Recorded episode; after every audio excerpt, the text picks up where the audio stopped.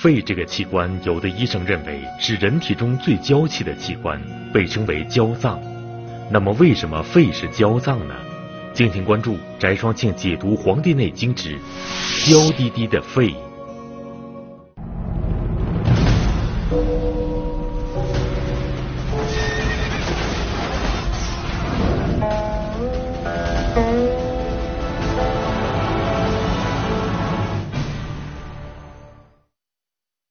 黄帝内经》中将肺比作宰相，说肺对上要协助君主，对下要统领百官，掌管诸多事务，以维持国家安定有序的运行。由此可见，肺这个宰相权力很大，本事也不小。那么，肺到底是个什么样的性格呢？我们得病，也就是说，人体预防疾病或感受疾病，第一关口就是皮肤。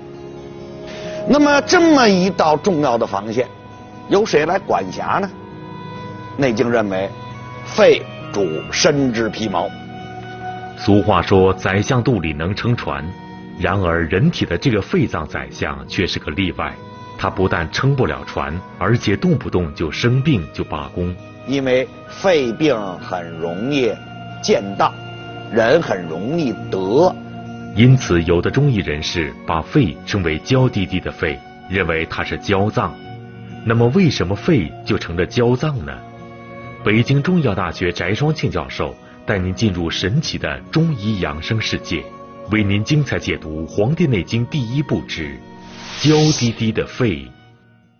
实际上啊，大家都知道，说我们人体啊，最表层，也就是最外层，就是皮肤。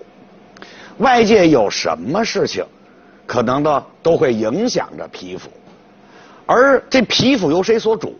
在《黄帝内经》当中认为呢，皮肤是由肺所主。那么今天我们开始就首先谈一谈人的第一道防线——皮肤，也就是肺主皮毛。有这么一句成语，叫“冷暖自知”。也就是说，无论是冷还是热还是疼痛，最先好像是感觉到的都是皮肤。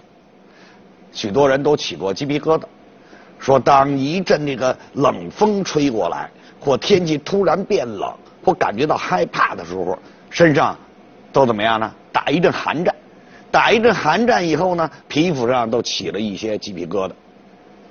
这实际上呢，就是肌肉、皮肤通过颤动来产生热量，使人体的体温呢保持一个正常。那么在热的环境里，我们也都知道，我们可能人体呢要出要出许多汗，也是通过发汗、排汗来保持人体的体温。那么也就是说，这个人体呀，它这个皮肤是最先感受到外界这些情况的。我们说呀，《黄帝内经》认为，说人体得病是由于外界的致病因素侵犯到了皮肤，进而产生的疾病。也就是说，风、雨、寒、暑、燥、湿、火等等侵犯人体来得病。因此，在《内经》当中呢，有这么一段话，叫做什么呢？叫做“是故吸血之众人也，始于皮肤，皮肤缓则腠理开。”腠理开则邪从皮毛入，故人得病也。这是什么意思呀？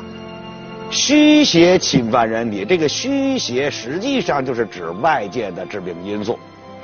侵犯人体从哪儿侵犯人体呢？它就是从皮肤。当我们皮肤啊汗孔打开以后，邪气就会从皮肤的汗孔侵犯人体，直至侵犯人体的。深处，所以《内经》当中又有这样一段话，叫做什么呢？叫做“善治者治皮毛，其次治肌肤，其次治筋脉，其次治六腑，其次治五脏。治五脏者，半死半生的。”什么意思？也就是高明的医生，哎，善于这些早期诊断、早期治疗的医生。在什么时候就进行治疗呢？在邪气刚刚侵犯皮肤的时候就去进行治疗，这样有利于把病情截留在早期，不使得它由表入里，由浅入深。从这里我们也可以知道，我们得病，也就是说，人体预防疾病或感受疾病，第一关口就是皮肤。那么这么一道重要的防线，《内经》讲是由谁来主啊？由谁来管辖呢？《内经》认为，肺主身之皮毛。那么在《素问·五脏生成篇》当中又讲，肺之和，皮也，其荣，毛也。其实都是讲这么一个问题，把肺、把皮毛归属于肺。那么肺为什么能主皮毛呢？实际上，在这里主要是有两个方面。一个方面，我们上集当中已经说了，肺主宣发，把这些水谷精微物质，把我们呼吸进来的氢气都怎么样呢？散发到全身，直至皮毛。因此，皮毛受谁来滋养？受肺来滋养。同时呢，肺所滋养皮毛的这些东西。还可以控制着我们皮肤的汗孔，调节着汗孔的开与合，所以讲肺和皮毛。另外一个方面，实际上就是从实践当中得来的。因为古人观察呀，说人一得病啊，说我们这个身体一发冷，哎，一起鸡皮疙瘩，可能有的时候呢，就会产生一个什么呢？产生一个发热。咳嗽，嗓子怎么样呢？嗓子疼，这是什么呢？这是邪气由浅由皮毛就侵犯到了谁？侵犯到了肺了。那么肺的呼吸，咳嗽了吗？就产生异常了。正是由于这样的临床观察，所以古人就认为啊，这个肺跟皮毛，他们俩人的亲和力特别强，关系。特别紧密，于是乎就有肺和皮毛的这样的理论了。其实我要解释这个问题，有一个特别简单的例子，就是感冒了。感冒啊，很多人都得过，应该说是一种常见病、多发病。其实啊，这个感冒的这个症状啊是多种多样的。最开始的时候，可能就是鼻子堵。哎，流点鼻涕，这个嗓子呢痒痒，咳嗽，身上呢怎么样？怕冷，怕风，可能进一步发展呢，可能就有点怎么样？发烧了，哎，咳嗽可能也加重了，再进而呢，有的可能什么？嗓子就开始疼了。那么中医就认为，这个感冒是皮肤邪从皮肤而入，但病位。主要是在哪儿呢？主要是在肺和我们的皮毛。那么对于这样的病，怎么去治疗呢？《内经》当中说的也很明确，叫做什么呢？其在皮者，汗而发之。也就是说，病位比较表浅，在我们皮肤的，我们就应应该怎么样呢？因势利导，使它从皮肤发汗，把邪气给去除出去。也就可以了。可能许多人有这样的经验，说经过风、经过雨以后，身上比较凉，可能就要喝点什么呀？喝点姜汤水。你看，喝这个姜汤水，这个生姜啊，本身就是一种辛温之品。哎，喝点生姜可以怎么样呢？可以发发汗，心主散嘛。这是《黄帝内经》当当中的观点。而且呢，它不仅发散，而且心还可以入谁呀？入肺，可以使肺气怎么样呢？宣发，增加这种宣发，使邪气从身体跑向体外的这么一种力量。说到这儿哈，可能我要提一句：中医这治病啊，有它的特点。你看啊，他很少时候说邪气侵犯到人体了。我们把邪气啊给摁住，给它消灭掉。他很少这样说。他强调一个什么？邪气从体外来的，那么我们治疗这个疾病怎么办呢？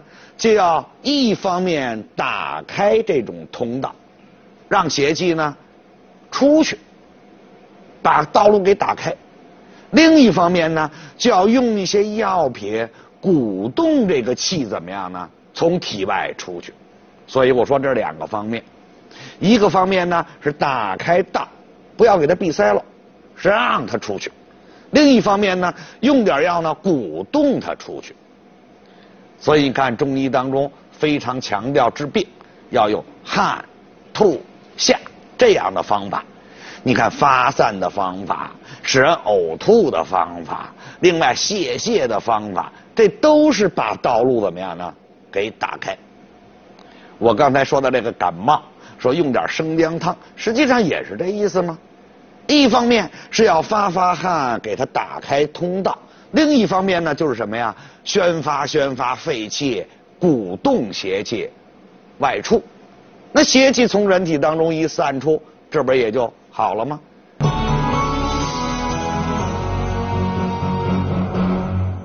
人的生命离不开两样东西，一是空气，二是食物。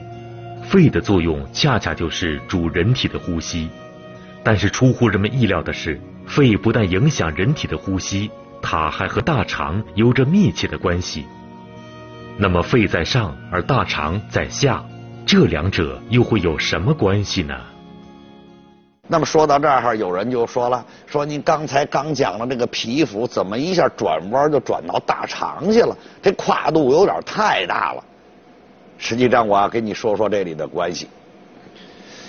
我们说皮肤啊，一个最主要的作用就是一种防御的作用。皮肤在除了这个防御的作用之外啊，许多爱美之人可能也都要注意，说我们人长得漂亮不漂亮，很多都看谁呀？都看我们的皮肤怎么样。我们说啊，这人呀，美若天仙或花容月貌吧，花容月貌，你得配上肤如凝脂，你才。才是一种什么呢？我们称作叫美若天仙，这人才真正的是好看、漂亮。可是啊，这个皮肤的好坏跟谁就有关系了呢？就跟我们的大便有关系了。在临床上啊，我们经常见到这样的人，一看皮肤是比较粗糙，色素又沉着，长了很多斑，有的人呢还怎么样呢？还满脸的痤疮。这样的人，你一问，大多都伴有大便秘结，或者是大便不调畅。那么这是为什么呢？我们说啊，生命离不开两样东西，一样就是空气，另一样就是我们吃的这些食物。而这些空气也好，空气吸收进来的什么呀？氢气我们利用了，那些浊气呢？我们要。呼吸掉，排掉。如果排不掉，存在人体之内就成废物了，就成毒物了。食物也是一样，精华部分被我们吸收，而那些糟粕怎么样呢？就得排出体外。而在我们人体当中啊，把空气当中的废物排出去的器官就是肺。那么把食物排出去的器官，主要就靠谁呀？主要就靠。大肠，所以《内经》有一个重要的理论，叫做什么呀？肺与大肠相表里。我们说啊，一个在上，肺是在上啊；一个在下，大肠在下呀。这两个，一个在上，一个在下，它怎么就形成表里关系呢？让人不可理解。可这确实是《内经》理论。内经当中讲啊，说一个脏配有一个腑，其中这个肺脏配的就是谁啊？就是大肠腑。那么这是什么原因呢？我们说一个原因是由于他们的经脉相连。在内经当中啊，他讲啊，叫做什么呀？肺手太阴经，起于中焦，下落大肠，环循胃口，上膈属肺。也就是说，把大肠经和肺经直接的联系起来，他们俩是表里经脉。第二个原因，我们都说肺主宣降嘛，肺宣发把营养物质、把津液发散到全身各地，直至大肠。所以大肠的一些营养啊，有些东西也是要靠肺的宣发而来的。另外，肺的速降作用呢，又可以促使大肠怎么样呢？向下去传导，所以一些粪便才能从我们的下窍排出体外。其实最重要的就是这第三个原因。我刚才提到了中医的许多理论，《内经》许多理论是从实践中来的。在临床上啊，古人观察到啊，有些得肺炎的病人、肺热的病人，你看啊，满脸怎么样呢？红赤，哎，口气又比较怎么样？热、粗，而且还有点口气，嗓子又疼又咳嗽，也就是说一派肺热症状。这样的病人往往兼有大便不通，而你真正的用药使大便通畅了，怎么样呢？肺的这些症状就改善了，所以古人讲啊，从这实践当中得出来的，说的哎，这个怎么上焦的这个肺，跟下边的这个大肠，二者关系特别密切。刚才我说啊，你像这些肺热的病人，我们真正用用通便药以后，他肺热情况又能解决，所以把肺跟大肠联系到了一起，称为。表里关系，也正是这个原因，我们要想美容，要想皮肤好，你要考虑考虑，不仅我们要调调肺，而且要注意注意你的大便是否通畅。正是由于外邪侵犯人体的第一关口是个皮肤，很容易造成人体得病，人体伤害。那也就是说，很容易造成肺有疾病。那也就是说，日常生活当中肺的疾病就显得偏多了一点。所以把肺称为什么了？称为焦脏，因为它容易得病嘛。其实这里啊还有一个原因，也可以说肺容易得病。这就说到谁呢？这就说到我们今天说的第三个问题，肺。开窍于鼻，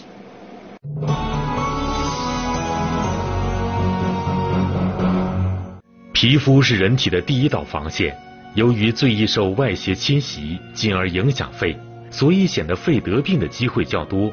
因此，肺称之为焦脏。但是也有人说，肺的呼吸是靠鼻窍，鼻窍和呼吸密切相连，随时遭受着外界空气的侵袭，所以肺才被称为焦脏。鼻子一旦呼吸不顺畅了，就会影响到肺。那么，肺和鼻是一种什么关系呢？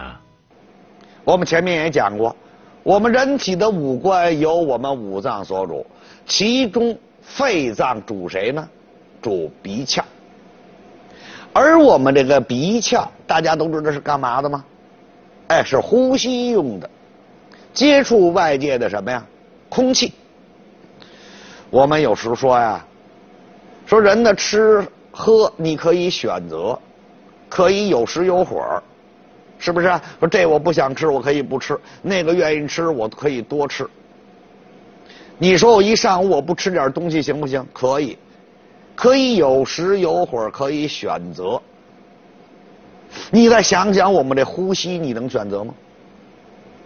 你能说我一停停半天我不呼吸了？不可能。你说你选择大气就是这样，你能选择哪儿去？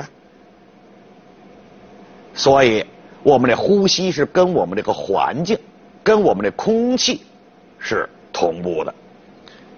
那么，空气质量如何，就直接影响着我们的呼吸，通过鼻腔可能就进入到我们的肺。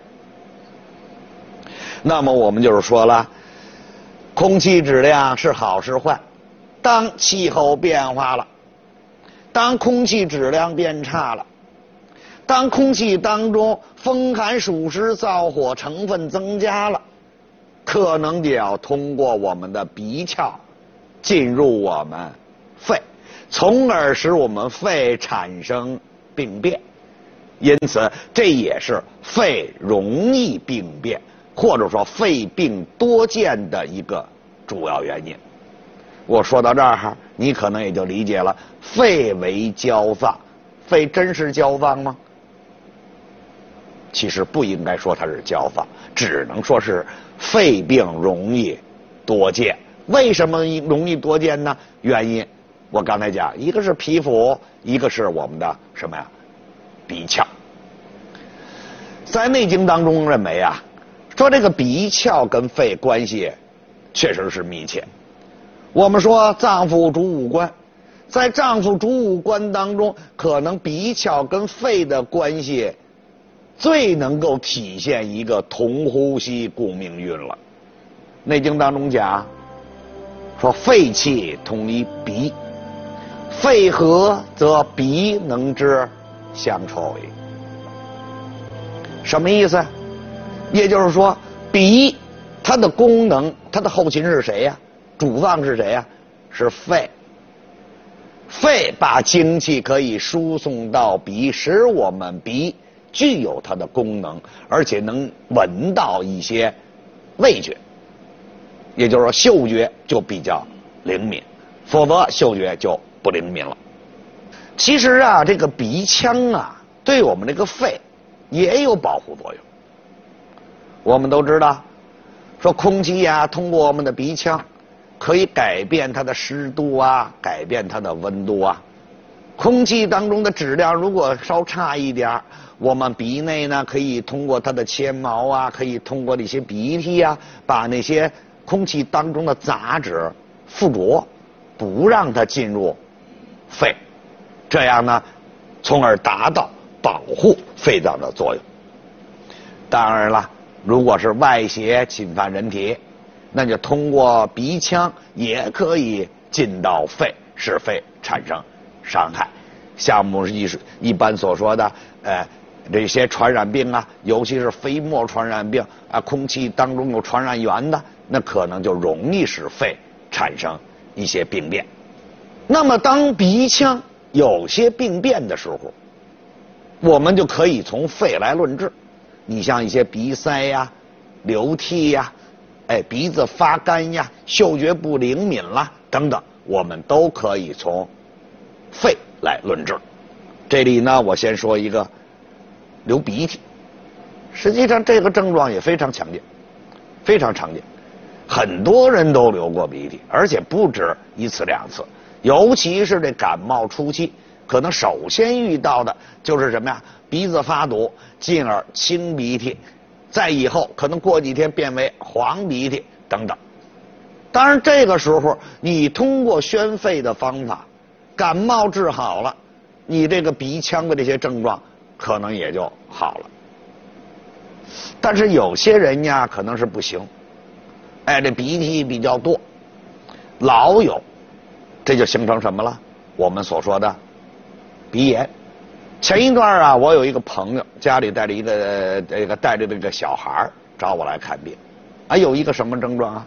说有半年了，每天一早晨起来以后啊。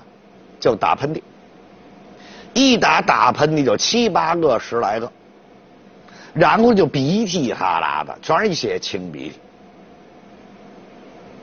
时间挺长也好不了，然后还添了一个什么毛病呢？添了一个爱揉鼻子，鼻子痒痒啊，揉鼻子揉眼睛，最后把这个眼睛和鼻子都揉得红红的。刚开始啊，就吃这些感冒药。不好，没有效果。后来呢，又发展成什么呢？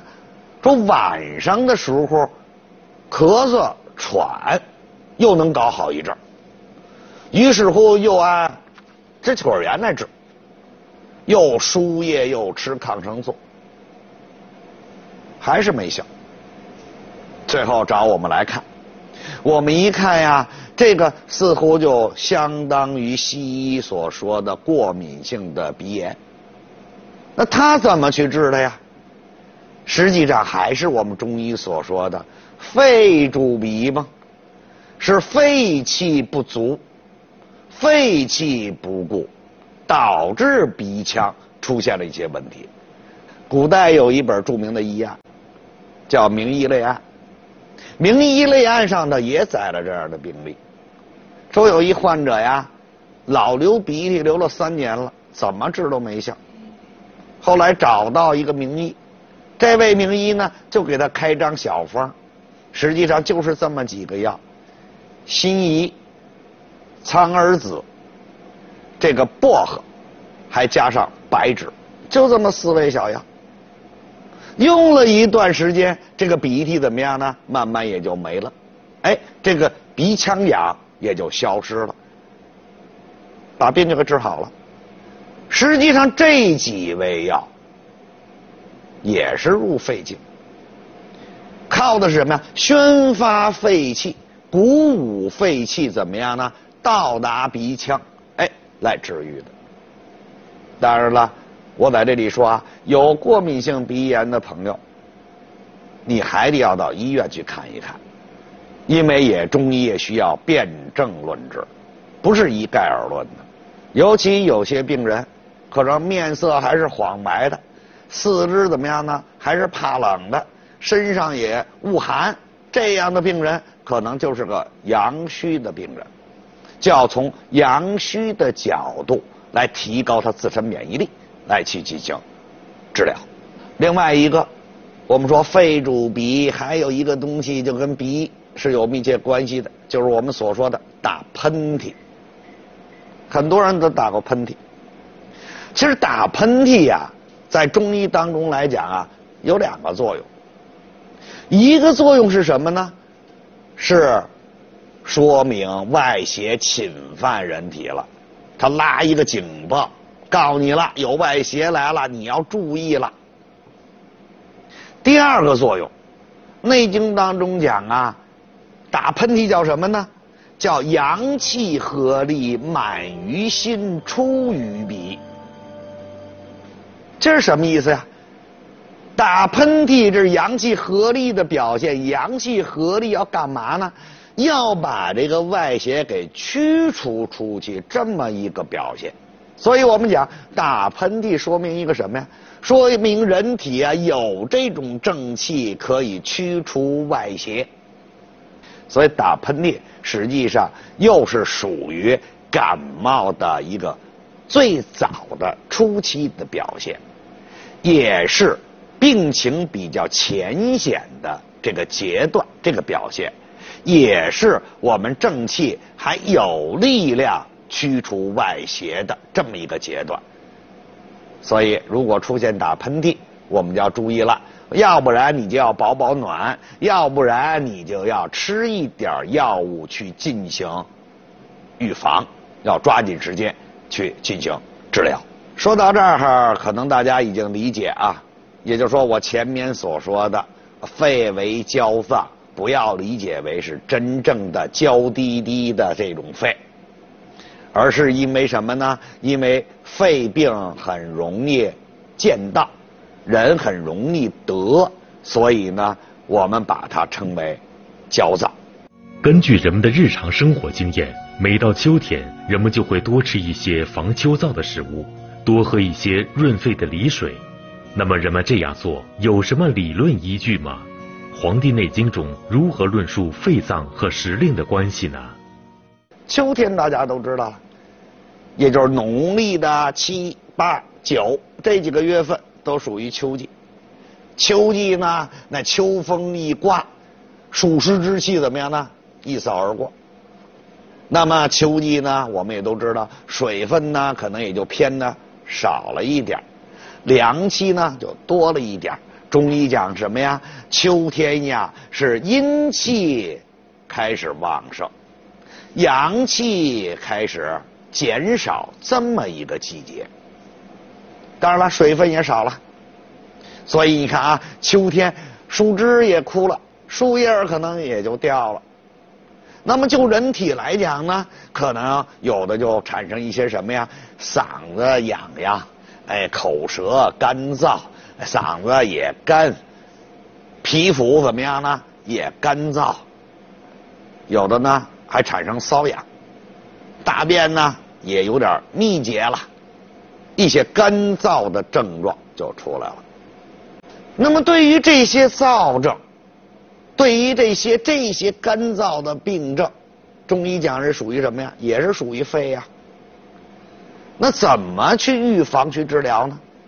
很多有经验的人呀，采取这么一个方法，说在津液既然减少了，又这么干燥，那么我们多用点怎么样呢？含有津液的一些东西，比如说，说我们呀多喝点水，我们呢怎么样呢？多吃点这些梨，有的呢还在汤里搁一些麦冬啦、天冬啦、沙参啦这些东西，来使我们的津液。人体津液多一些，这样的方法对有的人管用，对有的人呢可能还不太管用。因为对于这些早，对于秋的这个主气呀，《内经》还有另外一种认识。《内经》认为啊，这个秋啊是属于谁啊？肺，肺属于什么呀？金，金呀有一个什么作用啊？精气是下降的嘛，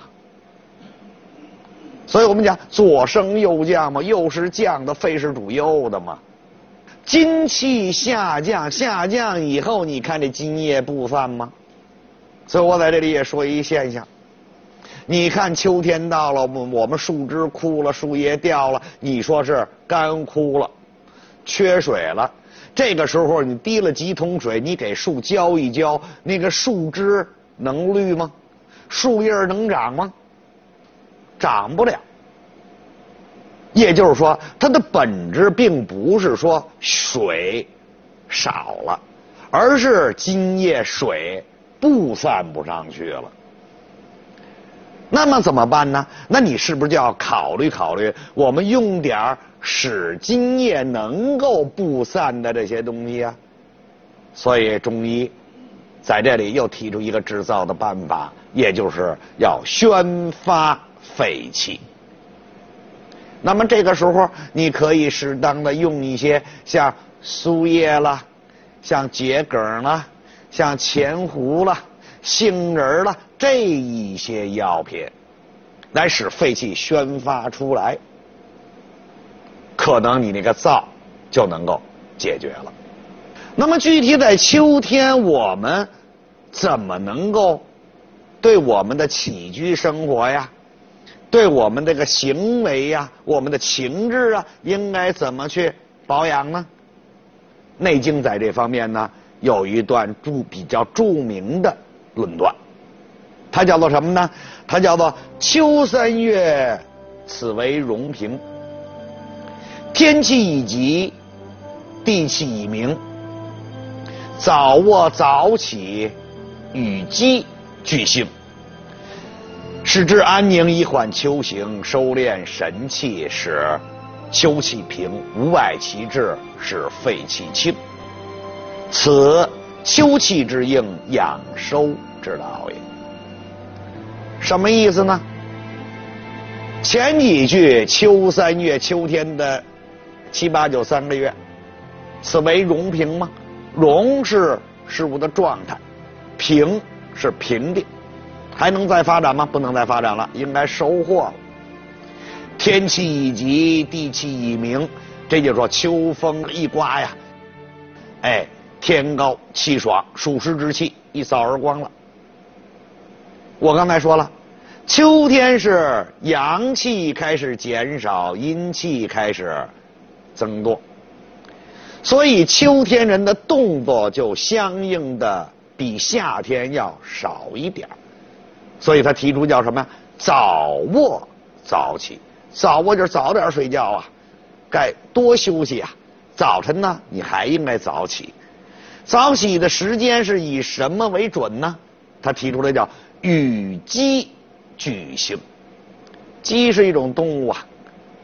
说我们人的起床怎么跟鸡相同步呢？实际上，他在这里强调的是一个什么呀？顺应自然。真正古人眼里认为啊，真正能够顺应自然的，实际上人还不太如动物，因为人这个思想啊太复杂，忒有主见，还不如像动物似的。所以这个方面，我们应该向动物学习一下。要顺应自然。那么在情志、想法、意念上有什么要求呢？